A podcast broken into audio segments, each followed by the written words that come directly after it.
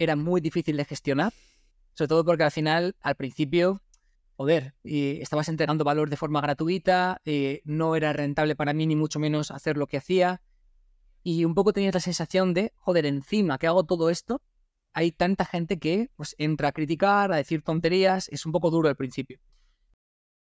Hola, hola, bienvenido de nuevo al podcast de Métricas al Desnudo, bienvenidos al podcast de los emprendedores y las startups. Por aquí Benji, una semana más y hoy este episodio es especial. ¿Por qué? Pues bueno, no solo por el invitado, que también lo merece, sino porque este es el último episodio de este año. Cerramos temporada 2023, un año que nos ha dejado entrevistas espectaculares de todo. hemos traído e-commerce, hemos traído SaaS, hemos traído infoproductores, hemos traído charlas sobre un montón de temáticas de fiscalidad, legalidad, eh, temas técnicos, metodologías, mindset. Bueno, ha sido una pasada el año yo no sé qué, qué opináis vosotros, dejadme en los comentarios porque yo desde luego he crecido una barbaridad, tanto personal como profesionalmente. Y estoy súper agradecido y en este episodio os lo quería también agradecer a vosotros que estuvierais aquí una semana más con nosotros, siempre apoyando, siempre viéndonos es brutal, de verdad, lo que se crea cuando te lanzas a la piscina, ¿no? Y, yo estoy muy, muy contento, muy orgulloso de tanto del trabajo que hemos hecho en todo el equipo como de la audiencia que nos seguís, que aunque seáis pocos, muchos, me da igual. Eh, siempre cuando vemos eventos y tal me decís, hostia, Benji, esta entrevista me gustó. Eso de verdad que, llena muchísimo en podcaster. O sea que muchas, muchas, muchas, muchas gracias. Y nada, el 2024 viene con novedades, viene con cositas. Eh, me podéis seguir también, ya sabéis, en Instagram sobre todo.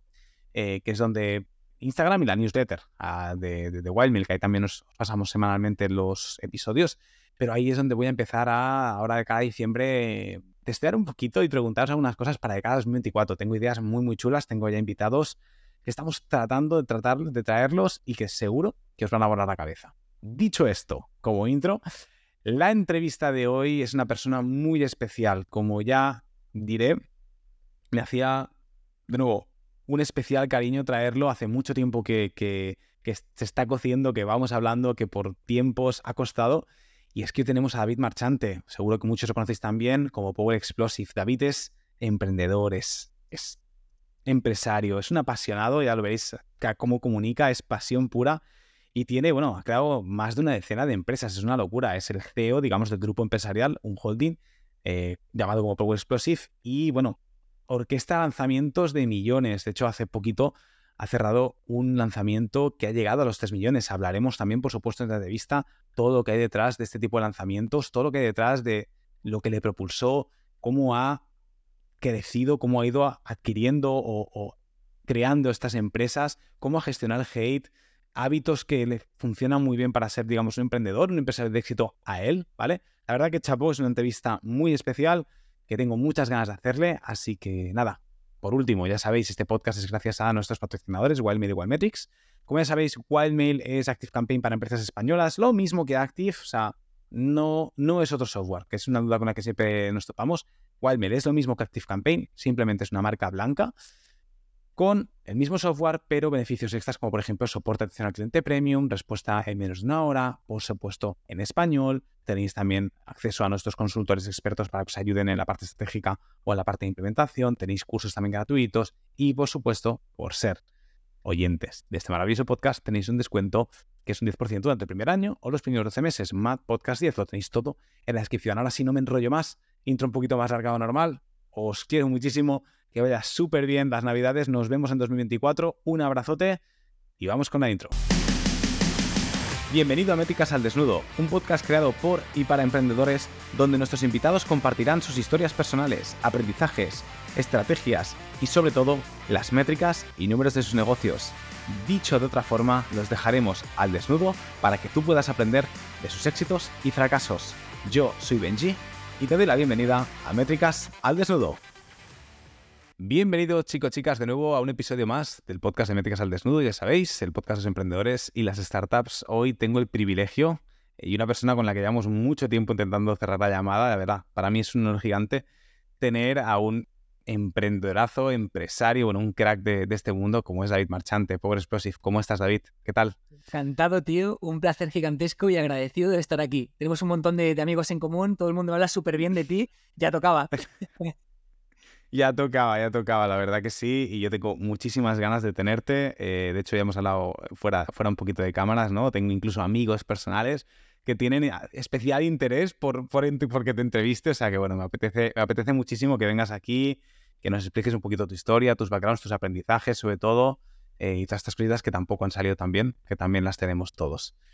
David, antes de empezar, yo no creo que nadie del que esté escuchando este podcast no te conozca. Pero, por si acaso hay alguien que está por ahí despistado, cuéntanos un poquito, descríbete un poquito, David. Bueno, yo imagino que sí que habrá mucha gente que no nos conozca, pero, pero bueno, vamos a presentarnos un poquito. Pues David Marchante es un apasionado del emprendimiento, de la empresa, empezó con el sector del fitness hace ya 11 años y bueno, empezó básicamente porque sentía que tenía algo bueno que aportarle al mundo. Era muy friki, estudié ciencias del deporte y al final pues estaba siempre en, en clase, estudiando, leyendo libros y llegó un momento en el que pensé, joder, tengo algo muy bueno que compartir. ¿Por qué no lo estoy compartiendo con nadie? Porque me lo estoy guardando para mí y ya está. En aquella estaba pues en foros de internet, compartíamos información, pero al final era muy poco profesionalizado, eh, información muy desvirtuada. Y entonces, bueno, pues tomó la decisión de, abrir un canal de YouTube y empezamos una aventura que sabíamos dónde empezaba, pero no dónde iba a acabar. Y, jolín, la verdad que ha sido increíble y de lo mejor que pude hacer porque cada cosa te abrió una puerta distinta, cada vez más y más y más. Y al final, pues aquí estamos. Así que empecé en el sector del fitness, aportando información sobre cómo hacer dominadas, sobre cómo hacer la retracción escapular, sobre cómo ponerte más en forma. y poquito a poquito pues fuimos descubriendo, porque al final al principio no la tenía, pero después la vas descubriendo, pues una faceta más de emprendimiento, más de emprendedor, de empresario, que descubres, que vas cogiendo y vas haciendo al final. Qué guay. ¿Qué hay, qué hay detrás de que, o sea, qué te llevó a estudiar, a estudiar, digamos, ciencia de actividad física y el deporte? Y el fitness? ¿Era simplemente por gusto, por placer, por hobby, porque te encantaba? Totalmente. O sea, al final siempre fui un, chaval muy deportista. Empecé a entrenar muy jovencito. Te hablo de con 3, 4 años. Mi padre ya me sacaba al parque a hacer dominadas, a correr con él. O sea, desde muy, muy pequeños. Y empecé muy joven a practicar deportes de combate y a competir. Entonces, claro, mi vida era el deporte, mi vida era competir, era la competición. Y eh, pues también con esto era formarme al respecto y aprender al respecto. Entonces, eh, bueno yo tenía ya clarísimo que quería estudiar algo relacionado con deporte, quería vivir de ello, y básicamente pues fue por ahí. Qué guay. Entiendo que no vamos a entrar mucho en esta fase de fitness porque, o fase de post porque lo que hablábamos, están hecho muchísimas entrevistas, se, han centrado mucho en esta fase que es brutal y seguro que hay muchos aprendizajes. Sin entrar mucho, te voy a preguntar dos cositas. ¿Cuál fue la razón em, que te hizo explotar, ¿vale? Eh, a nivel del proyecto Power Explosive, que, que dijiste, hostia, hay un cambio de reflexión muy grande y qué aprendizajes puedes sacar de esta fase. Y con esto cerraremos, cerraremos esta etapa inicial. Mira, yo creo que Power Explosive eh, no llegó nunca a explotar como tal, sino que fue algo totalmente progresivo. Sí que es verdad que crecimos muy rápido desde el principio, porque en un año éramos ya 100.000 suscriptores en YouTube, y además eran 100.000 suscriptores de los de antes, no como ahora. O sea, ahora mismo con todo el tema de TikTok, formato vertical, es como que hay mucho movimiento, pero es mucho más superficial. En aquel entonces eh, no había gente prácticamente aportando, y cuando alguien te seguía era porque realmente quería aprender contigo, quería estar contigo, era, era un feeling distinto. De hecho, eh, toda la, gente que, empezó en aquel entonces es como que ha generado una comunidad pues mucho más fiel, mucho más profunda y es simplemente pues que conectabas mucho más con las personas. Entonces, no tuvimos un boom como tal de, Buah, este hecho fue lo que nos detonó eh, como empresa o a nivel de, crecimiento, sino que fue básicamente constancia, el no parar, el no rendirnos, el seguir aportando todo lo posible y poquito a poquito pues fue algo que, fue en progresión. Qué bueno, porque el, salir en hormiguero, ¿tú notaste, o sea, eso fue algo bueno o fue algo malo? Porque a veces la exposición tampoco trae cosas buenas, depende cómo, ¿no? Eso fue espectacular. O sea, realmente fue una experiencia eh, que recordaré toda mi vida, fue increíble. De hecho, eh, es muy gracioso porque justamente dentro de dos días se cumplen, pues no sé si, o sea, pues fue en 2016, pues fíjate, se cumplen como siete años ya de, que salí en el hormiguero. Parece que fue ayer, pero ha pasado bastante tiempo. Fue increíble, sobre todo porque, porque al final es una exposición muy de golpe, muchísima gente te conoce ahí. Y fíjate, yo creo que más que en cuanto a seguimiento, cuanto a seguidores, cuanto a viralización, lo que consigues al final es mucha, mucha autoridad en el largo plazo. O sea, al final la gente te ubica de alguna forma que estuviste ahí y eso te da más autoridad. Pero yo siempre hablo de que el hecho de que tengas un hecho puntual, como por ejemplo salir en el hormiguero o cualquier otro sitio, realmente no es un pelotazo, no es algo que cambie tu carrera. Lo que cambia tu carrera es al final cada ladrillito que vas poniendo y que al final pues sostiene una base, una estructura que permite que, que cosas se puedan apoyar. Eso, bueno, sí, te acelera, te coloca unos, más, unos ladrillos más de golpe, más rápidos, pero no es, no es algo que te cambie la vida. O sea, lo que te cambia la vida es la constancia, el trabajar desde el principio y lo que hagas después de ello. Eso es verdad, ¿eh? eh totalmente. Y, yo lo que flipo es lo... Mira que estamos avanzados a nivel digital con tema YouTube, Twitch y todo. Y aún así la, pedazo de autoridad que te da salir en los medios tradicionales. ¿eh? Eso, eso es de locos. Lo que pasa es que lo que tú dices, em, eso es como la punta del iceberg, ¿no? Lo que la gente se cree que... Pero si no hay una trayectoria tanto antes como después estable y demás, eh, es que no sirve de nada. De hecho, puede ser contraproducente. Pues te decía, a veces hay, hay casos de gente que sale, pega el bombazo y como no tiene una trayectoria o lo que sea, pues ahí se, se pegan unos tíos de tres pares Si quieres de esto lo haremos después, pero por ejemplo, para mi último lanzamiento metimos en medios tradicionales. O sea, estuvimos en, en Atena 3, Qué bueno. en Sexta, o sea, porque justamente es por esto. O sea, que es estamos muy acostumbrados a Facebook, Instagram, YouTube y demás, pero que esa parte no podemos obviarla porque hay un público muy grande y que genera mucha autoridad. Sí, exacto, totalmente. Hablaremos, hablaremos de ese lanzamiento, nos vamos a centrar. Eh, dicho esto, que de verdad, con, los oyentes que me perdonen si no entro más en la fase de fitness y Power Explosive, pero me apetece más exprimirte en la siguiente fase, ¿no? Porque cuando tú tienes Power Explosive, que entiendo que te va muy bien la vida, que entiendo que estás muy, bueno, tienes tu propósito, estás alineado, hay un momento en que tú, tu figura muta, ¿no? De emprendedora a empresario y empiezas a montar otras empresas que nada tienen que ver con el mundo del fitness, ¿no? Eh, para empezar a, introducir aquí actualmente, ¿cuántas empresas eh, tienes y qué rol tienes? Con cada una de ellas? Pues somos un grupo empresarial, somos un holding y debemos formarla pues más o menos por 10, 12 empresas aproximadamente, o sea, tendría que contarlas, pero bueno, más o menos. Y pues trabajo diferente en cada, en cada una de ellas. Hay algunas, por ejemplo, en las que tengo todo el foco y mi objetivo es básicamente escalarlas, otras que están delegadas, otras en las que actualmente solo actúo como consultor, otras en las que he invertido simplemente, incluso después vendido, por ejemplo, a fondos de inversión. Entonces, dependiendo del tipo de empresa y el papel que, yo tenga en ellas, pues al final estoy más encima o menos. Claro. Y te voy a preguntar, ¿cuáles son las principales de estas empresas que tienes? Las que te tienen como muy enamorado. Hombre, tienes varias, eh, pero... Donde tengo el foco ahora mismo 100% es en, dos líneas de trabajo y es en la parte del Instituto de Rendimiento Empresarial, Instituto de Rendimiento Empresarial, que básicamente es donde formamos a emprendedores y empresarios para que realmente pues, adquieran todas las habilidades para poder escalar sus negocios. Y eso me apasiona porque al final es lo que, lo que hacemos constantemente y es lo que hacemos con la otra vertiente, que es digamos la parte de agencia. Estamos detrás de lanzamientos muy grandes en el sector, tanto el mío propio, que, ha sido pues, muy grande, como de otros muchos lanzamientos que pues, no soy la cara visible ni pretendo serlo, pero que al final pues, nuestra empresa está, está detrás de ellos. Entonces, dentro de todo esto, dentro de todo este grupo, pues al final en lo que nos hemos especializado muchísimo es en hacer crecer proyectos mucho y muy, muy fuertemente. Y eh, pues dentro de esto hay una parte digital, parte de programas, infoproductos, eh, parte de escalado pues más por medios digitales y también parte física que complementa esta parte que es la parte editorial. Entonces nosotros cuando montamos la editorial para complementar todo esto, lo hicimos sobre todo porque los libros son un muy buen formato de venta evergreen. O sea, por ejemplo, tú puedes tener un lanzamiento súper grande de un proyecto digital, de un programa, pero eh, después hace falta también trabajar la parte de venta, de venta recurrente. Entonces los libros es algo muy potente porque está siempre en top of mind de la persona que lo compra. Es decir, cuando alguien compra un libro, lo tiene físicamente en su estantería, lo tiene físicamente en sus manos, lo puede ver todos los días. Entonces es una forma de que siempre estés presente en la vida de esta persona. Y, y se pone a hacer funnels, embudos súper potentes para que de un libro que tiene un coste bajo, terminen comprando un ticket mucho más alto. Entonces es como una estrategia muy buena y el objetivo de montar la editorial y pues, eh, trabajar toda la parte de lectura rápida y también fue justamente por esto, por complementar lo que ya hacíamos como agencia, que sabemos hacer muy bien y que ahora pues enseñamos en nuestro instituto, que básicamente pues eh, trabajamos pues todo lo que hace falta para que las personas aprendan ¿no? a, escalar. Entonces lo que me apasiona y lo que más me mueve ahora mismo es por un lado, a nivel de dirección, eh, dirijo la agencia, obviamente, pero no la operativa. Y a nivel de eh, dirección y operativa, mi foco principal está en el instituto, tanto en la entrega del producto, de todo lo que hace falta para que la persona mejore lo máximo posible, como también en el escalado del, producto. Qué bueno.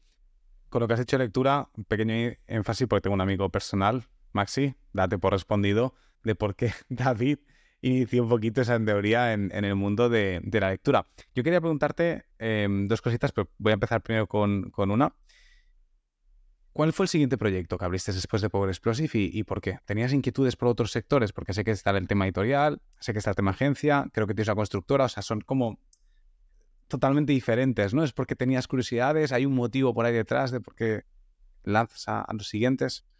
Bueno, sí, realmente por complementar la estructura empresarial. Es decir, por ejemplo, que acabas de mencionar la constructora, tenemos una constructora, efectivamente, pero ¿por qué? Pues porque al final eh, estamos en el sector digital, al final pues generamos un porcentaje de beneficio totalmente atípico dentro del sector empresarial y eh, pues hay que diversificar y hay que meternos en otras cosas que puedan ser un valor refugio o incluso que, aporten más a largo plazo. Entonces, evidentemente, en todo este tiempo invertimos muy fuertemente en inmuebles, hacemos mucha inversión, por ejemplo, en la parte inmueble, y claro, eh, dentro de este contexto, pues nos faltaba el, hostia, vale, sí, estamos reformando, estamos comprando inmuebles, tal y cual, pero es que al final eh, la probabilidad de que te timen o la probabilidad de que, de que tienes que estar muy encima de la gente, ¿no? Entonces, justamente, pues surgió la oportunidad de que la persona que, me ayudó a salir adelante en mi centro deportivo en 2016, que tuvo un problema súper grande, eh, llega a deber un millón de euros, o sea, fue un problema súper grande, la persona que me ayudó a salir de ahí, que cogió la obra y lo sacó adelante con todo, se llama Rubén y le quiero y le admiro un montón, pues em, básicamente en el año 2020, en 2019-2020, no me acuerdo cuándo, pero bueno, más o menos, eh, me dice, tío, estoy ya cansado del sitio en el que estoy y me gustaría montarlo por mi cuenta. Pero claro, montar por mi cuenta una constructora es una puta movida. Pero yo sé que vosotros me podéis ayudar por dos vías. Uno, porque desde un punto de vista empresarial lo que hacéis ya es bastante grande. Y dos, porque de cara a meterte en construcción eh, necesitas un buen score a nivel de, ratios bancarios. O sea, para que, un, para que un banco te dé financiación no puedes arrancar desde cero sin capital. Sin embargo, nosotros, coño, tenemos unos porcentajes muy buenos, tenemos unos scores que son brutales y eh, esto nos permite, pues al final, entrar con financiaciones que de otra forma sería pues, pues muy complicado. Entonces, eh, acepto entrar en la, en, la, en la, sociedad, o sea, construimos una sociedad en conjunto, básicamente, pero yo no hago nada en la sociedad como tal, o sea, yo no gestiono obras porque evidentemente no es mi fuerte, ni, ni sé hacerlo, ni me interesa, pero sí a nivel de negociación con bancos, a nivel de eh, la estructura que le puedo proporcionar, hace falta, pues, por ejemplo, una nave para los materiales, yo compro la nave, es decir, eh, podemos aportar un conjunto de cosas que de otra forma sería imposible. Y de esta forma nos garantizamos, pues, que todas las construcciones, todo lo que tenemos que hacer, a nivel de compra de inmuebles, reformas, en mi centro de entrenamiento, eh, por ejemplo, mi plató de televisión donde estoy ahora, esto lo hemos hecho nosotros. Nos permite, por un lado, tener muy controlado, con, una muy buena, con un muy buen control de los costes, eh, todo lo que tiene que ver con lo que yo hago, es decir, me ahorro muchísimo, porque al final cuando mira la letra pequeña y tú eres quien lo lleva, te ahorras mucho, parece una tontería, pero no es una tontería.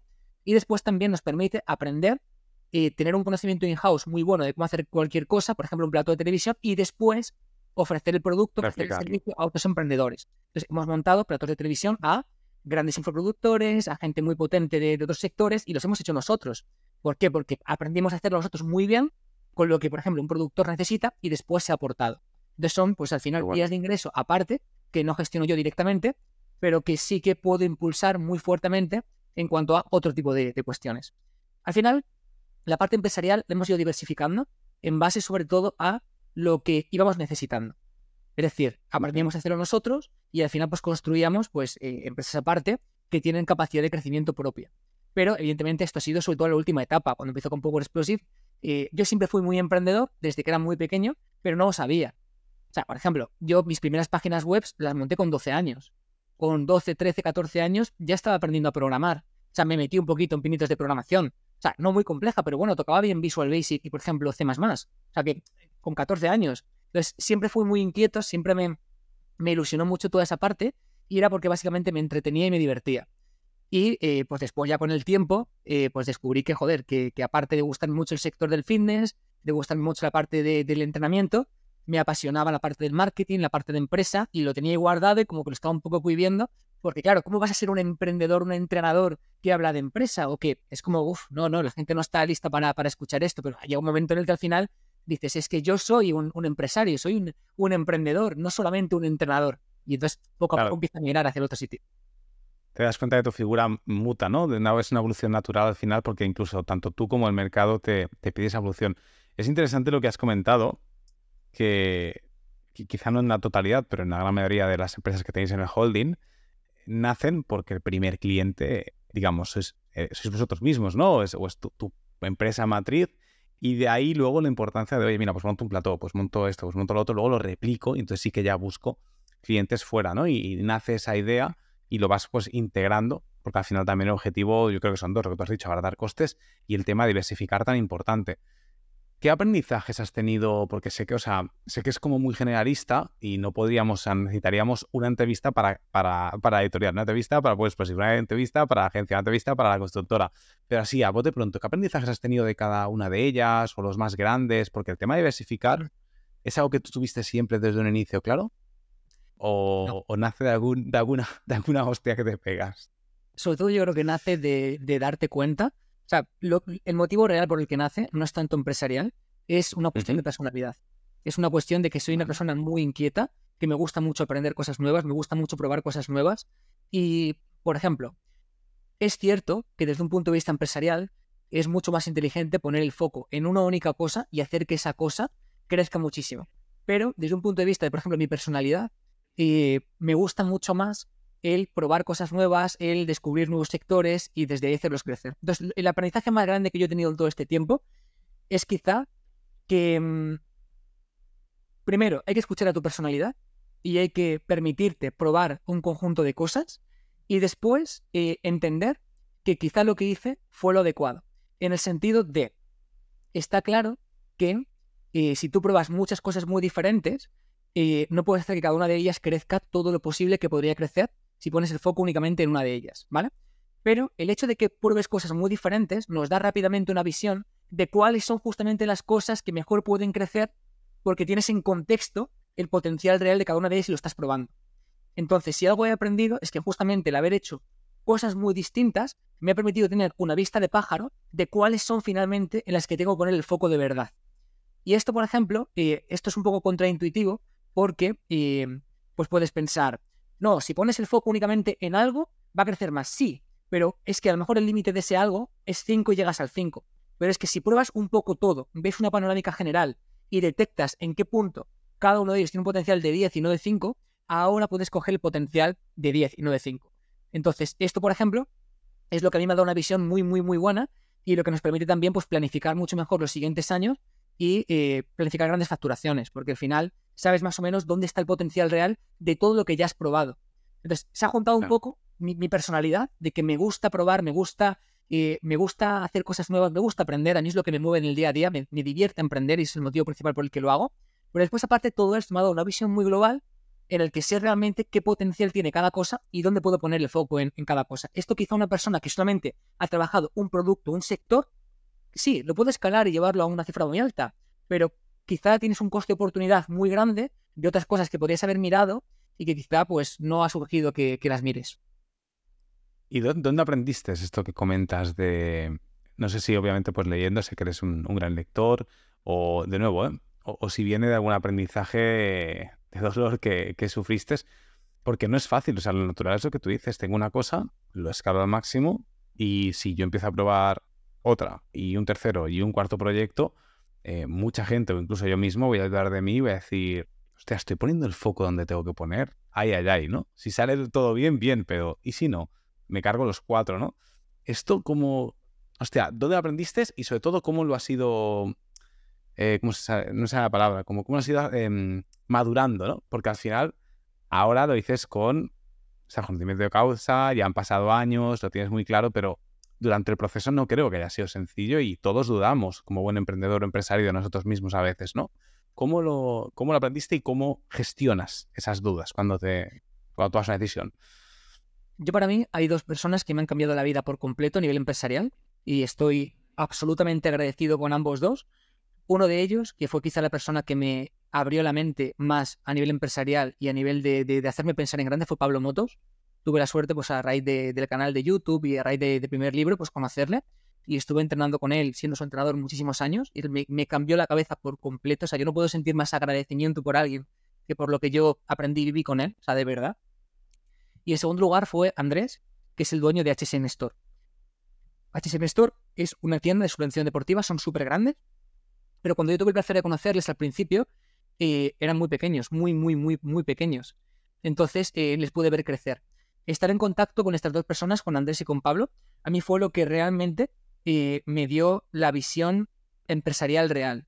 Por un lado, la visión de Pablo, em, mucho más tradicional, un empresario mucho más del sector tradicional, de la televisión, eh, con los pies muy en el suelo, eh, con la excelencia por bandera, porque al final él, es un número uno en, muchos aspectos, mucho más incluso de los que se ven en, televisión. Es, es, muy bueno en muchas cosas y busca constantemente mejorar. Es una persona de verdad admirable.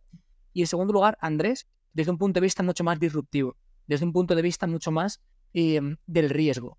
Andrés es una persona eh, que arriesga muchísimo, eh, que desde un principio ha invertido en fábricas, eh, que arriesga comprando toneladas y toneladas de materia prima. Entonces tenía como las dos visiones de el empresario más tradicional, más estable, más crecimiento sostenido y la visión pues, de cómo una empresa puede pasar o multiplicarse por 100 en unos años, que es el caso de, de HSN. Entonces, aprendí mucho de, ambas partes. El principal aprendizaje que me llevo y que me gustaría transmitir a los, a los oyentes es que eh, lo que a mí me ha permitido, sobre todo, tener claro eh, cuál es el siguiente proyecto son dos cosas. Y es, en primer lugar, detectar muy rápidamente, o sea, detectar qué es de lo que estoy haciendo lo que más potencial tiene. Y, en segundo lugar, escalar o pivotar hacia arriba. Es decir, cada emprendimiento que hemos hecho no es un emprendimiento que ha estado de forma aislada, la editorial, con la agencia de lanzamientos, con mi instituto, con... No, realmente todo forma parte de una matriz donde aunque aparentemente tú pienses, coño, haces cosas muy diferentes, estás en sector de construcción, estás en este otro, realmente todo forma parte de un núcleo que tiene un objetivo común. Entonces, lo que ha hecho que podamos crecer de verdad es sobre todo que cada una de las piezas que conforman el puzzle suman a una matriz que cada vez es más grande. Es decir, cada empleado de cada empresa, cada parte, lo que hace es sumar a que el centro sea más grande y sea mejor no son cosas aisladas. O sea, creo que el problema viene cuando haces cosas muy distintas y no hay una forma de conectarlas entre sí. Pero cuando cada parte realmente suma a que todo sea pues mucho más, mucho más sólido, entonces eh, eso facilita mucho más. Y no tener miedo a soltar. O sea, por ejemplo, pues nosotros eh, hemos tenido proyectos que daban mucho dinero, incluso clientes con los que, por ejemplo, pues eh, hacíamos lanzamientos y hacemos muy buenos lanzamientos. Por ejemplo, por dar métricas, pues clientes con los que podemos estar haciendo por lanzamiento 200.000 euros, por ejemplo, 300.000 euros, o sea, bien, o sea, bien, de forma recurrente, o sea, de forma, pues prácticamente cada mes o, cada pocos meses. Y em, decidir, pues en cierta parte, soltarlos en algún momento de la ecuación, básicamente porque si no sueltas a un cliente con el que puedas hacer 200.000, no puedes hacer un lanzamiento de 2 millones y medio. Entonces, son decisiones que tienes que ir tomando, pero que no es soltar como tal, es construyes la base que permite hacerte 300.000 por lanzamiento. El equipo, la estructura, la base, el producto, y no es lo suelto o no es, no, es sino que esto sirve para apoyarte, para poner un escalón, para poner el foco en algo que puede ser mucho más grande. Entonces, mirar siempre hacia el siguiente proyecto más rentable sin destruir lo que ya te trajo hasta allí, para mí es una visión que es inevitable que te haga crecer muchísimo a largo plazo. El error sería, eh, vale, pues hago este proyecto y lo suelto. No, pues no tendría sentido, pero si eso se queda construido, si aunque ahora mismo ese proyecto que te da 200k Em, no es lo más rentable para ti, pero te ha dado una base para poner el foco en lo siguiente, pues entonces vas cada vez más apuntalando, apuntalando, apuntalando y tienes acceso a proyectos, lanzamientos lo que sea más grandes. Qué bueno. Una persona que ha montado tantos, tantas empresas y tantos proyectos, ¿no? que ha montado tantas empresas y que está detrás de tantos proyectos, ¿tienes alguna, algún método en concreto para hacer crecer las empresas, sea cual sea, la tipología, la industria, ¿no? Eh, porque al final y entiendo que, mi pregunta, si hago un poquito más de énfasis, es cuál es tu método para identificar ese potencial, ¿no? Yo creo que la respuesta vas a decir, bueno, pues identifico potencial, que lo has mencionado varias veces. ¿Cómo lo haces? Sé que no es fácil resumirlo porque eso es una experiencia, experiencia, pero para que los oyentes, la audiencia digan, hostia, pero ¿cómo me puede llevar un poquito de conocimiento de, David, ¿no? En, esta entrevista. Vale, por ejemplo, para hacerlo más práctico, y si quieres, por ejemplo, te voy a explicar en qué me baso yo para coger a un productor y escalar un producto suyo. Por ejemplo, con la agencia. Vale, pues para mí lo más importante es que realmente eh, el producto solvente un problema real. Es decir, tiene que ser un producto extraordinariamente bueno, con un dolor real en el mercado y que realmente esté validado que ese producto pueda arreglar ese problema. Y cuanto más eh, de forma concreta podamos ver que esto es así, mejor. Entonces, la base de todo es el producto. El producto tiene que ser algo extraordinario, tiene que ser algo que realmente genere cambio y tiene que haber una audiencia en crecimiento dispuesta a comprarlo. Entonces, después del producto, para mí el siguiente paso es, ¿la audiencia a la que nos dirigimos con este producto tiene un potencial de compra real? ¿Es una audiencia en crecimiento? Porque, por ejemplo, eh, puede ser que eh, sea una audiencia creciente con tendencia creciente a largo plazo, o puede ser que sea lo contrario, con tendencia decreciente. Entonces, si tiene un potencial de compra, el dolor es real y además la tendencia es creciente, para mí es una, una siguiente bandera verde de decir, vale, esto pinta muy bien. Y esto es en cuanto a la parte de sector, nicho, avatar, producto. Para mí, el productor tiene que tener varias cosas muy en cuenta. En primer lugar, es obligatorio, ahora mismo, en la etapa en la que estamos viviendo, que la persona que mueve el producto sea un buen comunicador. No se puede escalar un producto sin un gran comunicador detrás. Un gran comunicador es lo que permite que los anuncios tengan más alcance, que los costes por lead sean menores, que el contenido impacte y genere un cambio, que la gente quiera seguirte, que, haga un, que haya un contenido carismático y la persona quiera estar cerca de ti.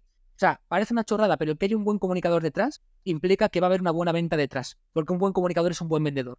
Una persona que comunica bien es capaz de atraer más audiencia y es capaz de dibujar mucho mejor en la cabeza del consumidor el producto que va a comprar. Si la persona no es una, una buena comunicadora, em, bueno, sí, puede hacer buenos vídeos o lo que sea, pero cuando vaya a ofrecer el producto, eh, la persona no va a terminar de verlo dibujado en su cabeza, entonces no va a comprar. No, no transmite, ¿no? Eh, al final. Total. Y además, para mí es súper importante que la persona esté al nivel de autoexigencia del volumen del lanzamiento. Es decir, nos hemos encontrado con personas que tenían productos escalables, productos extraordinarios, eh, sectores del mercado que podíamos hacer crecer muchísimo ese, ese producto y que sin embargo hemos tenido que dejar de trabajar. ¿Por qué? Porque todo el mundo está capacitado para hacer un lanzamiento de 10.000. Unas pocas personas están capacitadas para hacer un lanzamiento de 100.000. Muy, muy pocos para un lanzamiento de más de un millón de euros. ¿Por qué? Porque hacer un lanzamiento de más de un millón de euros no solamente depende de tener los conocimientos de hacerlo. Es decir, de que los funnels sean finos, de que el producto esté acorde, de que haya una buena campaña de, de potenciación del contenido, de distribución, de anuncios, el funnel, o sea, lo que es el método de venta que esté bien diseñado. No solo es eso, es que la persona sea capaz de soportar la presión de llevar a cabo un lanzamiento así. La presión mediática, de la sobreexposición en anuncios, eh, la presión también de autoexigencia en cuanto a que empiezan a subir los costes por lead en la etapa inicial. Tienes que grabarte 70 variantes de anuncio y tiene que ser hoy. Entonces, claro, eso es un nivel de estrés y un nivel de, de todo que la persona tiene que estar muy lista a nivel de gestión emocional para poder hacerlo. Ya no solamente es el lanzamiento, es que si el lanzamiento es de más de un millón de euros, si sale todo bien, son muchos alumnos, cientos de alumnos, en algunos casos miles de alumnos. Ahora tienes que hacer la entrega de forma adecuada sin morir.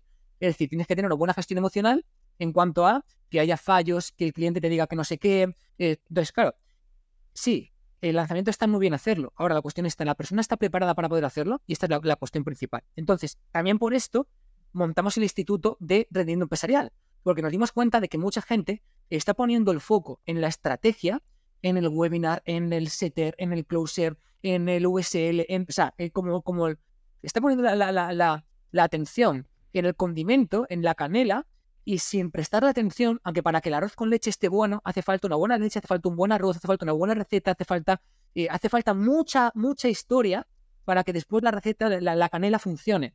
Entonces, creo que la base justamente está en lo que no se ve, en las habilidades personales, comunicativas, de venta, eh, la capacidad para aportar información, aprendizaje acelerado, lectura rápida, que sacamos el tema de nuevo. Todo esto hace falta para que el contenido sea brillante, para que tu producto sea brillante. Todo eso hace falta. Hacen falta habilidades personales a nivel de gestión emocional, a nivel de gestión de equipo, a nivel de liderazgo, a nivel de gestión de crisis personales. Hace falta todo eso. Hace falta habilidades empresariales, tener claro también cómo diversificar, cómo invertir, cómo reinvertir, eh, cuánto dinero dejar en caja para, el siguiente lanzamiento, cuándo mejorar el producto, eh, cómo gestionar el equipo, contratar, despedir. Y después, cuando tienes todo esto listo, hace falta la canela, que ya es el sistema que uses, que da igual, que puede ser un lanzamiento, puede ser un libro, puede ser lo que sea, y que haga que eso tenga resultados. Entonces, cuando montamos el instituto fue justamente por esto, porque nos dimos cuenta de que, joder, la gente está intentando ponerle canela a algo y están tirándola en la mesa sin, sin nada de condimento donde echarla. Hostia, qué razón tienes, David. Yo, aparte es algo que, que cada vez veo más, ¿no? Y, te iba a preguntar, pero voy a esquipear, ¿no? Voy a saltarme esta pregunta porque es bastante, bastante lógica que era como ves el mundo de los infoproductores, ¿no? De, la creación de, de la creación de contenido, sobre todo los infoproductores, porque hemos visto un cambio muy grande, ¿no? Desde 2019-2020, pre-COVID, ¿no? A COVID y a post-COVID, ¿no? Antes nos centrábamos mucho, o se centraba mucho en el funnel, en la táctica, en la operativa, en la estrategia, lo que tú decías, y funcionaba muy bien. Ahora, a medida yo creo que el mercado ha ido evolucionando, lo que tú has mencionado, o sea, no podía estar más de acuerdo. Las soft skills que se llaman, ¿no? Que es la comunicación, la gestión del equipo, la gestión de crisis, la gestión emocional, el desarrollo personal, o sea, juegan un papel es que no te diría tanto, te diría más importante incluso lo que te has dicho de, que el funnel, que el evergreen, que si es un lanzamiento, que si es un ads, que si en YouTube o que si en Instagram. También importan, ¿no? Obviamente, pero, wow, eh, está vacío, ¿no? Y, estoy totalmente de acuerdo. No podría haberlo resumido mejor, eh, tal y como lo has dicho. Has hablado del Instituto de Rendimiento Empresarial. Este lanzamiento que acabas de lanzar hace poquito. Vamos a entrar de lleno a esto, porque a nivel de cifras, da miedo lo que habéis llegado a facturar. Cuéntame, ¿cuánto habéis facturado? ¿Cuántos alumnos tenéis? Aquí se quejamos un poquito de chicha con métrica, ¿no? Venga, pues bueno, eh, hemos hecho el, el, mes de récord ¿no? de facturación mensual con 2.5 millones. Ha sido récord en cuanto a lo facturado en, en un solo mes. O sea, venimos de hacer mucha facturación en, meses normales, pero 2.5 ha sido la primera vez que lo tocamos. Esperamos consolidarlo para, para, el año que viene y que ocurran muchas más veces en muchos más meses, pero bueno, ha sido esa parte. Y hemos cerrado el lanzamiento, lo que fue el CIO. 2,5 en, en, un mes, David. Sí. Ya ves. Sí. Madre mía. Y pues bueno, básicamente lo que es el lanzamiento, eh, cerramos con 2.2, 2.3 millones y ahora actualmente hay 3 millones facturados con ese único producto en un mes y medio. Wow. Es ese producto y después tenemos el, el upsell que es el Mastermind. Entonces hemos hecho de momento 3 millones en un mes y medio con este, con este, con este producto. ¿Sé cuántos alumnos hay dentro? Pues estamos cerca de 600. Ya ves. Y la pregunta es, eh, ¿cómo se orquesta un, lanzamiento de... O sea, sé que no es rápida, no es la respuesta, pero ¿cómo se puede llegar a algo? ¿Cuáles son los puntos claves eh, para orquestar un lanzamiento de estas magnitudes, no? Porque ¿tenías claro que ibas a llegar a estas cifras o ha sido totalmente sorprendente? No, no, 100%. Tenías claro. Sí, o sea, sabíamos que el, millón, millón y medio lo íbamos a pasar seguro. O sea, pero a ver, no, no es por decir, sino porque tenemos ya una trayectoria muy grande, sabemos cómo hacerlo. Claro, claro. Lo hacemos muchas veces, entonces no... Eh, lo, hacemos, lo hacemos muchas veces. Em, quizá fue mejor de lo, de lo esperado, sobre todo porque tuvimos que cortar, porque, o sea, podíamos haber vendido mucho más, pero eh, teníamos claro cuáles eran nuestros ratios de tutor-alumno, la entrega, o sea, que decir, eh, hay, que, o sea, hay que saber vender hay que tener, todo vale, todo vale. tener huevos para responder. Entonces, eh, para mí es más importante la respuesta que la entrega. Tenemos un 100% de satisfacción de cliente. De hecho, voy a compartirte algo, te digo métrica si quieres. Em, hemos tenido dos devoluciones de 600 ventas, que, o sea, y tienen un botón para hacer la devolución ellos mismos, y una devolución ha sido por nuestra parte. Una persona, bueno, pues un alumno, no supimos, no supimos detectarlo bien, le dio un brote psicótico y, hablamos con él, le dijimos, mira, no estás en un punto en el que, en el que esto sea para ti y tal, y hicimos la devolución nosotros de forma voluntaria, pero eh, hemos hecho, ha ocurrido una devolución, lo cual es eh, brutal, y dos en total de forma neta, o sea, en total, y una porque la decidimos nosotros. Es decir, que no vale solamente con eh, vender, sino que para mí la entrega tiene que ser algo excepcional. Entonces, para que te hagas una idea, pues aparte de todas las habilidades que enseñamos, tenemos una media de 10 horas de soporte al día, para que te hagas una idea. Es prácticamente un uno a uno personal con los alumnos. O sea, el producto está muy bien diseñado y tengo muy claro qué hacer para que la persona consiga resultados. Entonces, eh, en este mes y medio que llevamos, los resultados son impresionantes. O sea, es brutal, pero porque al final estamos trabajando desde la base, no únicamente con lo que es la estrategia. Entonces, em, muy contentos en este, en este sentido. Contestando tu pregunta, em, sí, sabíamos que iba a ser un muy, un muy buen lanzamiento y podíamos haber vendido mucho más. Cortamos el grifo cuando había que cortarlo, básicamente para poder hacer la entrega bien. Y y qué o sea, cosas tengo que iba a decir al respecto. Vale, sí. Para hacer un buen lanzamiento de este estilo, sobre todo hace falta cariño. O sea, ya no vale con hacer lanzamientos en plan eh, webinar gratuito, esto, lo otro, no. Ya hay que profesionalizarse. Venimos de un cambio en el que al final, y el gran cambio que ha habido es que al final el sector está, está madurando muchísimo. Entonces, cuando un sector madura tan rápido, básicamente los que quedan son los mejores, son los que se profesionalizan. A mí, por ejemplo, me da vértigo cuando veo a productores que les va bien con un lanzamiento Mm, y, aprovechan y se compran un supercoche de lujo o están haciendo gilipollas con el dinero, pero no por nada, o sea, cada uno puede hacer lo que quiera, sino porque ese capital que estás consiguiendo es básico, es clave para empezar a sentar una estructura in-house buena, un buen equipo, una buena estructura que permita que cuando todo esto madure aún más, porque va a ocurrir, tú estés en un punto ventajoso para poder tomar buenas decisiones y poder seguir avanzando. Entonces, para mí esta ha sido mi filosofía desde un principio, es construir realmente la base para poder seguir y poder estar liderando un mercado cuando todo se ponga mucho más complicado. Entonces, la base principal es que le pongas cariño al lanzamiento y evidentemente que lo sepas hacer muy bien.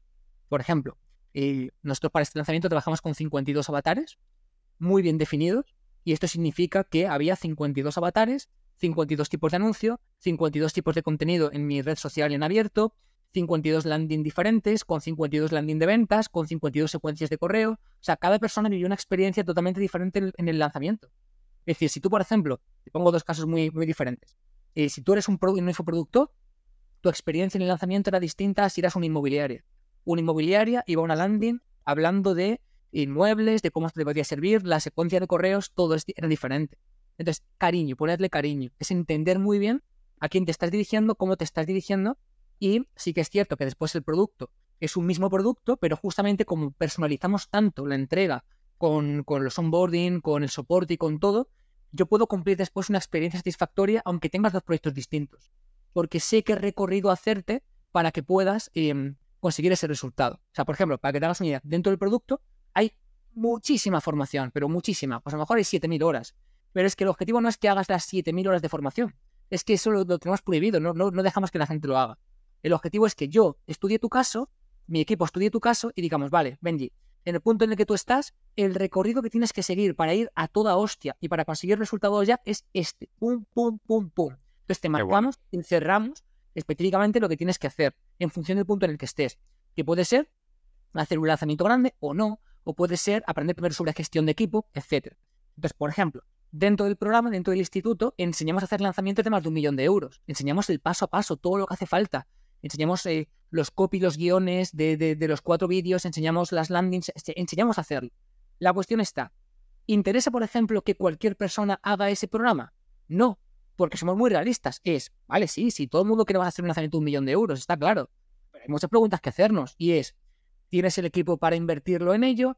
¿Tienes el tiempo para invertirlo en ello? Eh, ¿Tienes la capacidad y la gestión del estrés como para poder hacerlo? Eh, ¿Tienes caja suficiente como para gastarte 300.000 pavos en publicidad? Son como un montón de preguntas que si la respuesta es no, te digo, no hagas eso.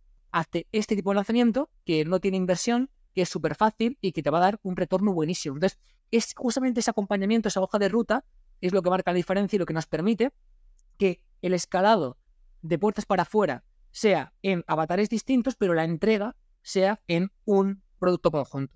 Es un poco lo que yo creo que ha sido la clave. Es espectacular porque lo has resumido muy bien Fíjate que yo llevo mucho tiempo en el mundo, entonces también los productores, los creadores digitales, parece hasta fácil de cómo lo, explicas, ¿no? Y para mí hay muchas cosas complejas, eh, empezando por, por adquirir toda la metodología que luego tú o, tu equipo con, o sea, plasmáis en, vuestro, en vuestros clientes, ¿no? El tema de tener 52 avatares.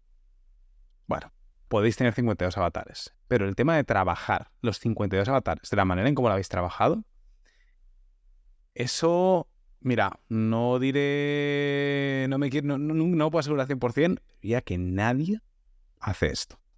¿Vale? 52 landings, 52 contenidos, eso es una barbaridad, es un trabajazo. Y el que diga que no es porque no lo ha hecho nunca, ni siquiera con 10, ¿vale? No hablo de 52. Mm, y una cosa que creo que es clave y aquí si me permites también darles como un pequeño consejo a, la, audiencia en base a, mi posición ¿no? y lo que yo veo, es el tema del soporte. Es clave. Ya no solo en, la entregabilidad, ¿no? En cómo se entrega, en oye, hay X horas de formación, pero para ti es un tercio, lo único que yo o mi equipo vamos a asegurarnos de que tengas el journey que tú tienes que tener en base a tu objetivo, en base a tu eh, estructura, etcétera, porque es la única manera que tiene, yo creo que un infoproductor, de asegurarse ese 100% de satisfacción, ¿vale? No todo está, no todas las varias, o sea, tú puedes ser un producto y tener una, formación increíble, que ha funcionado para ti, la formación es espectacular, pero tú no controlas cómo la otra persona lo va a implementar. Y eso es un gran problema con el que se topado muchísimos productores, ¿no? Entonces, si te quieres asegurar o eliminar variables de, fallo, ¿no?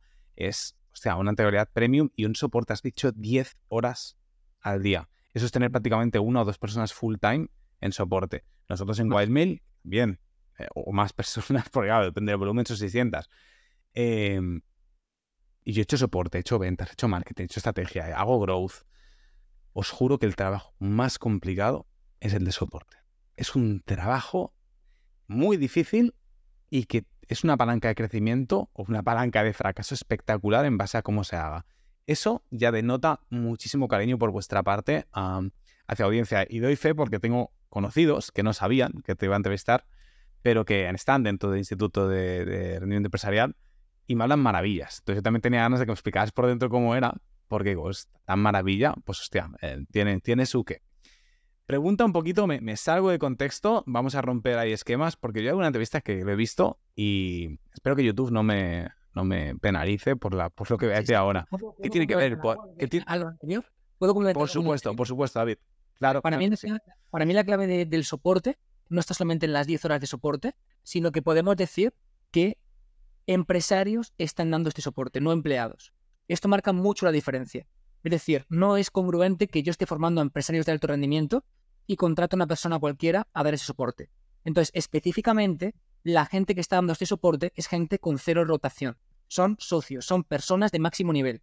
Y quien da soporte en ventas es una persona que mensualmente nos factura 400.000 euros en ventas, por ejemplo. Quien da soporte en la parte técnica es quien nos monta todos los funnels, específicamente los lanzamientos, y así con todo.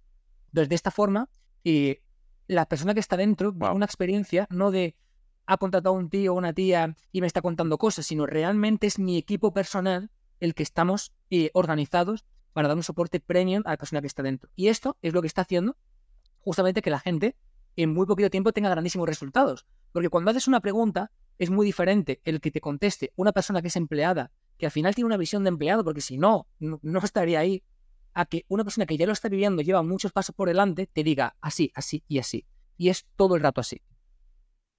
Eso es, eso es clave, eso es clave, la verdad es que sí. La pregunta que te quería hacer, eh, ¿qué tiene que ver el porno con todo esto? ¿no? Porque yo he escuchado muchas veces, has hablado de que el porno va avanzado, ¿no? A, a todo, o sea, como que es una, industria referente en, cuanto a estrategias y demás. Cuenta un poquito, ya te digo, creo que lo escuché, si no me equivoco mal, en la entrevista que te hizo el amigo que tenemos en común, eh, Jorge Los Reyes, que aprovecho, tiene un podcast increíble, En Busca del Fuego, o sea, que también echarle un vistazo. Eh, cuéntame, porque me pareció, o sea, me, me, me, rompió los esquemas. Dije, hostia, esto se lo tengo que preguntar. Bueno, todo esto nace porque hay una persona que admiro muchísimo. A día de hoy, sin que él lo sepa, quizá es para mí un gran mentor. Se llama Borja. Y, y, bueno, Borja es para mí de los mejores empresarios que he conocido nunca en mi vida. ¿Vale? Nunca en mi vida. Borja, básicamente, y ahora está muy enfocado con una marca de ropa. Se llama Siroco. Pero eh, realmente su negocio con el que empezó todo esto eh, eran páginas porno. Y él es dueño de eh, pues una de las páginas porno más grandes de, Europa, es Cum Lauder.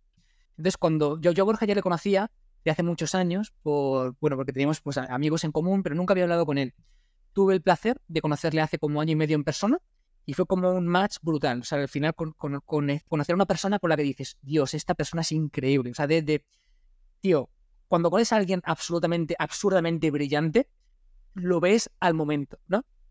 Y, y bueno, pues empecé a colaborar, empezamos a colaborar con Siroco, que es la marca de ropa, pero realmente eh, el motivo por el que yo empecé a colaborar con ellos no es solamente porque la marca de ropa sea increíble y estén creciendo muchísimo, o sea, es una barbaridad, están, se están pasando el juego, sino porque la persona que había detrás, eh, para mí, cada conversación, cada chorrada que tenía en relación con él era expandirme la mente de una forma muy loca.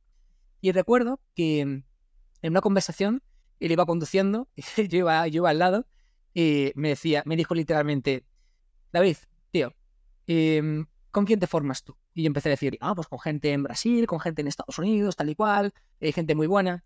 Me dijo, tío, déjate de gilipolleces, nada va tan rápido como el porno. Y entonces tengo un reel en el que digo, nada va tan rápido como el porno. Y es justamente haciendo mención a la, frase que me dijo él, ¿no? Porque en, ese, en esa comparación en el coche, él me decía, tío David, olvídate, tú lo que tienes es que fijarte en el porno. me decía, cualquier cosa nueva que se incorpore en Internet, los primeros en aplicarlo es en el sector del porno. Membresías, son los primeros donde, donde lo aplicaron. Moneda virtual, ahora son las criptomonedas, pero los primeros en, aplicar la moneda virtual fueron los casinos y el porno. Eh, pagos de cualquier tipo de cosa, y webinars, las salas de, de, chat, las salas privadas, todo lo que se hace ahora en el sector del emprendimiento en el porno lleva haciéndose 10 años. Entonces, fíjate en lo que está haciendo en el porno. Entonces empecé a fijarme un poco más, ¿no? Pues en cómo se movía la industria y, al final te das cuenta de que es literalmente así. Por ejemplo, ahora, eh, inteligencia artificial, eh, realidad aumentada, gafas de realidad aumentada, eh, todo es algo que ya se está implementando en esos sectores y que en el sector infoproductor llegará cuando llegue el momento en el que demos una formación en un metaverso, con gafas de realidad virtual, con grabación multicámara. Todo eso ya está aplicado en el sector del porno. Entonces, conocer a Borja, pues a mí me, abrió la, mente muchísimo, ya no solamente en cuanto a visión respecto a este tema, que, a ver, cada uno pues tendrá pues, sus tabús y sus mierdas y su opinión respecto al tema, pero no, no entro ahí. Para mí es la, parte tecnológica lo que me llama la atención, la parte de marketing, ¿no? Y lo que me hizo el clic de verdad de todo esto fue que hablando con él, claro, yo le contaba pues cómo lanzábamos, cómo invertíamos en publicidad, todo esto, y entonces me miraba como, ah, pues, pues muy interesante, ¿no? Qué bien, o sea, os gastéis este dinero en un lanzamiento, genial. Y, entonces me decía, pues nosotros gastamos cero en el sector del porno. ¿Sabes por qué? Porque no se puede. Porque hemos tenido que aprender a llegar a nuevas audiencias sin gastar en publicidad porque no está permitido. Entonces esto te hace quebrarte la cabeza a nivel de SEO, a nivel de tal, a nivel de cual, y han construido imperios gigantes sin gastarse ni un pavo en publicidad. Entonces para mí esto cuando le conocí me lo contó fue como, yo tengo que aprender más de este hombre, esto es increíble. La verdad es que sí, ¿eh? la verdad es que lo que tú dices, eh, dejando tabús y, todo esto aparte, ¿no? Centrándonos simplemente en la, digamos, la parte empresarial, marketingiana, estratégica, es una locura. Decías de membresías y bueno, ya con esto acabaré, ¿no? Pero a muchos les gustaría tener una membresía como lo que tiene OnlyFans, por ejemplo, que eso es de locos. O sea, eso es de locos, ¿no? Entonces, eh, tienes razón. Todo lo que has dicho tienes razón. Yo te digo, vi, creo que fue entrevista, el reel, ahora que has hecho el reel, creo que también me suena. Y también, o sea, dije, es que, es que coño, tienen razón, tío, es que es verdad. Es que es verdad. O sea, la verdad que sí digamos, cerramos un poquito el tercio este de, empresarial. Quiero preguntarte una cosa como, pues, influencer, creador de contenido, ¿no? Llevas mucho tiempo eh, siendo a cara visible también de, este holding, de estas empresas. Y, bueno, pues, te ha traído muchas cosas buenas. Está lo que hablábamos antes, ¿no? La, mm, exposición trae muchas cosas buenas y a veces, desafortunadamente, trae cosas malas, ¿no? Que son los famosos haters, ¿no? Que, también tenemos, yo creo un problema muy grande con el tema del hater y el hater anónimo. ¿Cómo ¿Cómo lo has vivido tú esto? ¿Es algo que te haya afectado mucho personalmente? Entiendo que a lo mejor ahora te afecta menos porque todos nos trabajamos, pero al principio, cuéntame, porque creo que es algo muy interesante que muchos emprendedores, creadores digitales, que o mucha gente sueña con ser influencer, o youtuber, o streamer, ¿no? Y, y, hostia, cuando eres una cara visible tienes que aceptar que, hay peajes, ¿no? Por desgracia, que te van a tocar y veo mucha gente que la dejan fuera de juego porque no se lo espera. Cuenta un poquito tu experiencia en esto. Pues mira, los inicios fueron una mierda, era muy difícil de gestionar, sobre todo porque al final, al principio, joder, y estabas entregando valor de forma gratuita, eh, no era rentable para mí ni mucho menos hacer lo que hacía, y un poco tenías la sensación de, joder, encima que hago todo esto, hay tanta gente que pues entra a criticar, a decir tonterías, es un poco duro al principio. Después con el tiempo tengo que decirte que, te acostumbras y que dejas de darle importancia. En la medida en la que empiezas a entender que cuando alguien te ataca, realmente no te está atacando a nivel personal. Primero, se está defendiendo, es decir, hay algo que ha tocado una parte de su ego, algo con lo que no está de acuerdo, algo que, choca contra sus creencias y se está defendiendo respecto a ello. Y a veces ni siquiera eso. A veces es que simplemente es un contexto en el que la persona, por ejemplo, pues entra a Instagram a compartirse memes con los amigos, a criticar cuatro tonterías en su grupo privado y ese contexto previo, ese primado que ha ocurrido antes de contarte con tu anuncio, con tu vídeo, pues ya influye la respuesta que va a tener contigo. Ni siquiera es una cuestión que tenga que ver específicamente con lo que tú estás diciendo, sino que el contexto previo, antes de eso, ya se ha primado a, esa parte. Entonces, no tiene que ver contigo. Sí que es verdad que mm, creo que desde un punto de vista empresarial, un influencer que únicamente centre su imagen en, o sea, su, su negocio en su imagen es frágil, de hecho, este fue el motivo también por lo que montamos la agencia y por lo que nos hicimos especialistas en lanzar a otros productores, en el sentido de que a mí me ocurre algo, me da igual, o sea, yo puedo no estar haciendo nada ya, o sea, yo puedo no estar presente, no, hace falta. Lo que pasa es que como propósito de vida a mí me apetece, o sea, yo tengo mucho que aportar y quiero aportarlo, pero que, en el caso de que me ocurriera algo a mí o, a mi marca personal, no pasa nada porque tenemos los mecanismos y el conocimiento como para poder lanzar a cualquier persona y, hacer un proyecto grande.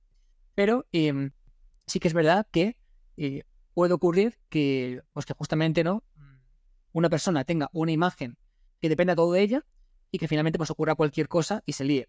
Hace un año, año y medio más o menos, hablaba con un gran amigo, un influencer que además tú conoces, y, justamente teníamos una conversación y me decía, David, tío, si algo, si algo estoy orgulloso es que mi imagen está intachada. Vamos, eh, intachada, no hay nada que se me pueda echar a, las espaldas. Y yo a esta persona le dije, tío, eh, si tu imagen está intachada, es porque llevas poco tiempo teniendo no suficiente éxito. Porque, porque solamente hay que darle el tiempo suficiente y el éxito suficiente a una persona para que tu imagen se tache. A veces porque tú la vas a liar, cosa que es totalmente normal porque nos equivocamos, y a veces porque simplemente ocurrirán cosas externas a ti que te harán cargar con esa, con esa mochila. No estamos, nadie está exento de, con el tiempo suficiente y con el éxito suficiente, de no manchar su imagen, pero porque es algo normal. Cada uno de nosotros en nuestro día a día cometemos errores, la cagamos, hay cosas de las que no estamos orgullosos, todos nosotros, y quien diga lo contrario miente. Lo que pasa es que no tenemos la exposición suficiente como para que todo eso salga a la luz. Pero con el tiempo suficiente y el éxito suficiente, te aseguro que cosas que pensabas que no iban a salir van a salir. La cuestión está, ¿cómo te repones ante esto que te va a ocurrir? ¿Cómo aceptas o aceptamos que es lo, normal?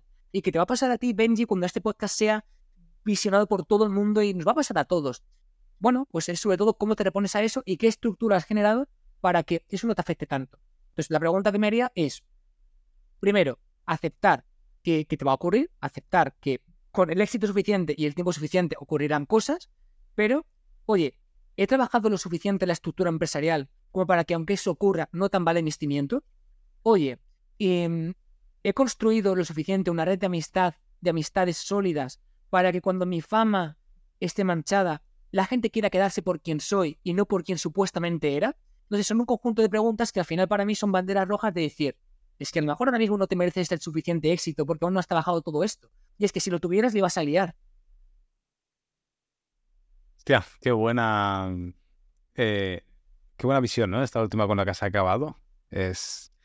Es heavy y es verdad lo que tú dices. Por desgracia, estoy de acuerdo. O sea, el, fallo, el critica, la crítica siempre va a llegar, ¿no? Yo creo que, tienes que asumir que va a llegar y si no ha llegado todavía es porque no estás haciendo suficiente ruido, ¿no? Porque al final, con lo que dicen, hate es una hate. Al final, es que ni siquiera tienes que hacer algo malo o, que te salpique algo. Simplemente alguien que le apetezca, pues lo que tú dices, eh, digamos, ¿cómo se dice? Proyectar, ¿no? Sus egos y sus carencias en, la imagen de otro y así, pues se, se quedan más a gustos. Pero bueno, está guay lo que has comentado porque al final creo que tienes que hacerte responsable de lo que te toca y lo que no, no. Y, ganar esa solidez tanto desarrollo personal como desarrollo empresarial, que, también es muy importante, ¿no? Para mí, David, eres considerado una persona de éxito, ¿vale? Hay que definir el éxito, cada uno tiene su, significado de éxito, pero desde luego, hostia, persona de éxito, un emprendedor referente o empresario referente. Sé que también hablas mucho sobre hábitos, eh, en, historias, en reels, en vídeos. Cuenta un poquito Sé que le metes mucha disciplina al tema de los hábitos. Cuéntanos algunos hábitos de estos poderosos, influyentes. Hagamos un top 3, por, hacerlo sencillo. Eh, para, los, em, para, los, emprendedores, infoproductores, creadores, eh, empresarios que nos estén escuchando. Vale. ¿Levantarte a las 5 de la mañana? No. es el picazo, ¿no? Y la ducha agua fría también.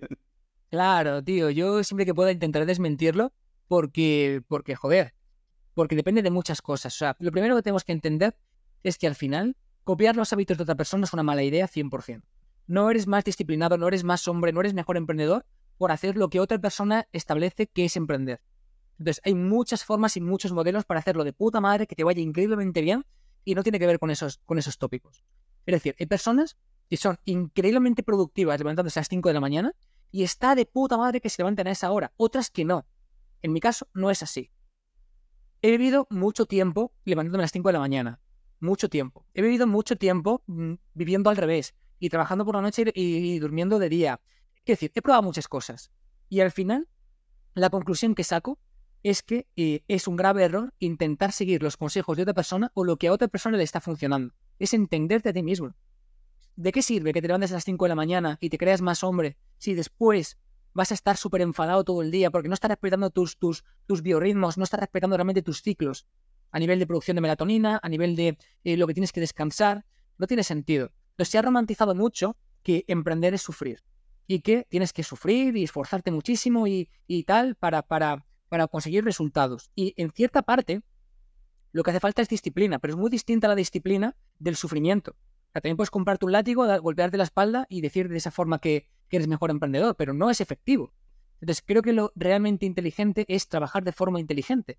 Y evidentemente a esa inteligencia habrá que meterle disciplina y habrá que meterle curro, pero porque si no, no va a salir, obviamente. Pero hay que ponerlo en contexto.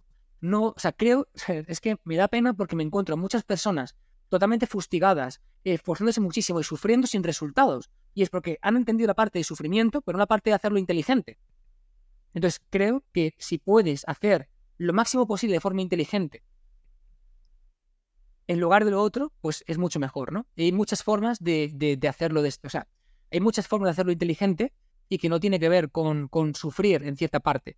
Puedes contratar más equipo, puedes ser mucho más productivo cuando estás despierto, eh, puedes automatizar procesos, hacer sistemas, puedes delegar tareas eh, que son menos productivas para ti, puedes enfocarte en cosas que te den más rentabilidad, puedes hacer muchas cosas que, que, hacen que sea más inteligente. Entonces, para mí, lo más importante sería que te dejes de basar en lo que la gente dice y que te escuches. Porque hay veces que el mejor consejo que yo te puedo dar no es el mejor consejo que tú puedes recibir. Y esto cuesta mucho entenderlo. Entonces, cada vez intento dar menos consejos y hacer que la gente los, los, saque sus conclusiones por, por su parte. Los experimente por, sí mismo, ¿no? Yo te puedo, basar, te, puedo hablar de mi experiencia para que tú pruebes lo que, lo, que, lo que yo he probado, lo que yo he hecho, lo que no. Pero cada vez soy menos partidario de decir tajantemente lo que alguien tiene que hacer. Porque en cierta parte asumes una responsabilidad asimétrica. Es decir, por ejemplo, Benji, o sea, a mí eh, estas cosas me preocupan un poco en el sentido de, si yo hoy te digo, Benji, pues tienes que hacer esto y haz lo otro, porque si no, no sé qué, hazlo. Claro, ¿qué es lo que ocurre si sale bien? Que si sale bien, diré, eh, Benji, qué de puta madre, ¿eh? ¿Has visto qué buen mentor soy? Qué, qué cojonudo, tal. Qué bien, ¿eh? Lo, lo hiciste. Pero si sale mal, te diré, claro, Benji, pero porque eres un pringao, porque no te has esforzado lo suficiente. Normal, porque no has hecho lo que te dije. Te sacaré la responsabilidad a ti si no lo haces y me pondré la, la medallita a mí si sale bien. Entonces, claro, esto es una relación súper asimétrica y hay que tener cuidado con ellas. Porque si eres responsable de los éxitos, debes ser responsable de los fracasos también. Entonces, joder, sobre todo, mira, por ejemplo, nosotros tenemos un mastermind de empresarios, de, de empresarios de mucho nivel, y una de las normas que tenemos en el mastermind es que no podemos dar consejos personales. Es decir, una persona, por ejemplo, puede hablar de inmuebles, puede hablar de lanzamiento, puede hablar de lo que sea, pero, jamás puede decirnos qué haría él o qué eh, nos recomendaría hacer. Únicamente podemos hablar de experiencias. ¿Por qué? Porque solamente tú tienes tu contexto. Solamente tú tienes todas las piezas del puzzle que hacen que entiendas lo que estás haciendo. Entonces, si yo te digo, haz esto, te estoy dando la visión sesgada en base a lo que tú me estás mostrando, pero no respecto a todo el contexto. Si yo te digo mi experiencia, tú puedes coger esa experiencia e interpretarla de forma global y tomar tus decisiones. Y esto al final es lo que te permite que tengas más éxito con, tu emprendimiento. Entonces, esto para empezar creo que es inteligente. A partir de ahí, yo puedo darte hábitos que para mí son importantes y que basados en mi experiencia me ayudan. Entre ellos, descansar lo suficiente. Por ejemplo, intento dormir siempre entre 7 y 8 horas. He probado a ser, o sea, he sido siempre un loco del trabajo. Y he estado mucho tiempo durmiendo 3, 4 y 5 horas.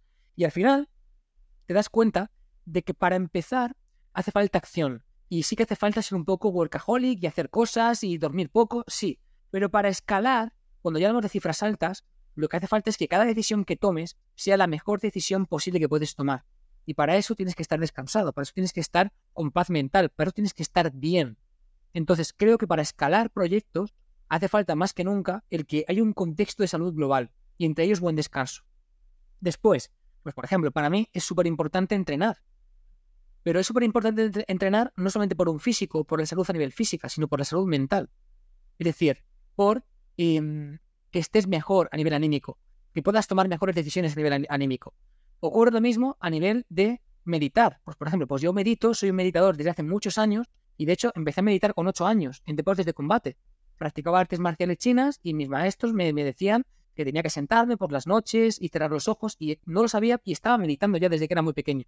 Bueno, pues no te voy a decir que eh, vas a tener más éxito por meditar o que solamente si meditas tendrás éxito. Pues no, pero sí te diré que, por ejemplo, para mí meditar es un entrenamiento mental y es un entrenamiento de reconducción a nivel de redes neuronales y de saber reorganizarlas para eh, poner más foco en ciertas tareas que después requieren más productividad, por ejemplo. Ya te acabo de decir tres hábitos de forma implícita, es decir, cosas que yo hago que puedes o no hacer, pero que me sirven. Descansar bien, entrenar o meditar. Y por ejemplo, a mí me ha cambiado la vida leer. Leer me ha cambiado la vida, pero ¿por qué? Porque toda la información que te puedes imaginar, todas las respuestas a tus problemas, todo, ya hay alguien que ha escrito sobre ello en algún momento de su vida. Alguien que ha dedicado incluso una vida a compartir su experiencia en un libro. Entonces, me parece como una de las formas más factibles, más fáciles de coger cualquier tema en el que no tienes ni idea y empaparte de un contexto general que quizá ahora no te sirve, pero que en un futuro se queda ahí y te puede servir. Entonces, para mí, descansar, entrenar, meditar y leer son fundamentales. Qué bueno, David. Yo añadir una cosita, no es un hábito, pero sí que tampoco es un consejo, es una experiencia propia, ¿no? Esto lo escuché, creo, si no recuerdo mal, de Euge, ¿vale? Que dijo, tampoco tengáis miedo, sobre todo a la audiencia que nos escuche, a desbalancearos, que es lo que te has hablado también con el tema de empezar y escalar, a desbalancearos en algún momento, ¿vale? Hay momentos en la vida en lo que es, tampoco os obsesionéis con llevar estos hábitos a rajatabla. Sé, por ejemplo, yo fui papi hace, hace un añito. O sea, es precioso, pero es una tormenta, ¿no? Entonces, esa fase es muy complicado llevar hábitos y a veces yo que soy muy disciplinado me autoexijo cosas hasta que también te das cuenta, oye, mira, pasa nada. O sea, que decir, están siendo seis meses que, bueno, pues estás intentando volver a recondicionar tu vida o mil cosas, mil problemas que pueden ocurrir. Sobre todo también que, la gente no, no se fustigue, ¿no? Porque yo creo que, aparte de lo que tú dices, de que aquí todo el mundo, o sea, todo el mundo opina de consejos y tiene cosas que decir, eh, también es importante que, la gente sea comprensible consigo misma, ¿no? Ni todos los hábitos ni todos los consejos pueden funcionar para todos y no para cada momento. O sea, a lo mejor funciona para tu yo de 18 años, para tu yo de 40, pero en tus 30, saber en qué momento estás, sentimental, amoroso, en de, salud, a saber. Entonces también hay que ser consecuente con todo eso y que no la receta ni es para todo el mundo ni es para todo el mismo momento. Eso es importante también tenerlo claro. Yo creo que es un tema que medida que nos vamos haciendo mayores, eh, lo vas interiorizando más, ¿no? A base de aprendizaje. David, quiero cerrar esta, esta fase antevista y ya empezar con las últimas tres preguntitas que, tenemos, que son comunes para todos los invitados, con una pregunta te voy a pedir que seas breve. No porque no quiera que te extiendas, porque cada vez que te extiendes creo que sacas muchas pepitas de oro, sino porque quiero que me resumas en una, en una frase. ¿Cuál es tu propósito, David? Hemos hablado varias veces. ¿Cuál es tu propósito en esta vida, por ejemplo? A mí lo que me mueve es aprender de forma constante, crecer personal y profesionalmente contribuir con lo que aprendo a que a la gente le vaya mejor. Sí, lo tienes, lo tienes, lo tienes claro, ¿eh? propósito. qué bueno, qué bueno. David, mm, te llevo cosiendo a preguntas a saco. Te voy a coser con 10 preguntitas más. Estas sí son muy rápidas, o sea, no te puedes extender, ¿vale? Es la ronda rápida de preguntas. No sé si has visto alguna. Eh, eh, bueno, lo que digo siempre. Em, esto me obliga un poquito a, saber si te conozco bien, si, te si, he investigado bien, si no, y si no, como mínimo, sacar alguna cosa que, no, no sacan otras entrevistas. Así que nada, si estás listo, vamos con la, ronda rápida de preguntas, ¿sí? Venga, pues vamos con ello, David. Primera pregunta. ¿Qué tipo de negocio o industria te llama la atención para emprender un nuevo proyecto? Digital. ¿Un libro preferido? ¿El qué? ¿Un libro preferido? El experimento de rendición. ¿Todo el mundo debería escribir un libro? Sí. Todo aquel un momento especial. Vale. Buena, buena respuesta. Un momento especial durante todo tu emprendimiento. La primera vez que di una formación en público con HSN en 2013. De lujo un eslogan que te guste. Más no es mejor, mejor es mejor. Bueno, define el éxito con una palabra. Crecimiento. Un referente al que tengas un especial cariño. Has hecho varios, pero bueno. Yo diría Andrés de HSN. Fast food preferida. Hamburguesa. Algo que detestes de las personas o de alguien. Que tergiversen tus palabras. ¿Y un sueño por cumplir?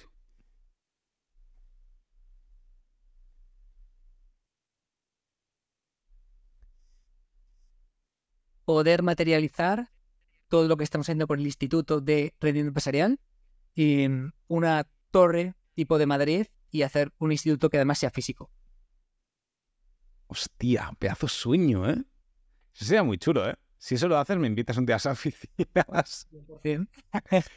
Oye, David, creo, sinceramente, me van a matar los otros invitados, pero creo que es un invitado que ha respondido esto ya no más rápido, sino con, o sea, súper contundente y con una paz espectacular. O sea, a mí me estás, normalmente esta, esta etapa de entrevista, la gente se pone nerviosa, hostia, pues no sé, pizza, hamburguesa, hamburguesa, un sueño, hostia, a ver, eh, y tú, tío, súper contundente, claro, o sea, a mí me has, me has transmitido una paz, digo, hostia, lo tiene todo claro, tío, qué bueno. O sea, de lujo, ¿eh? De verdad.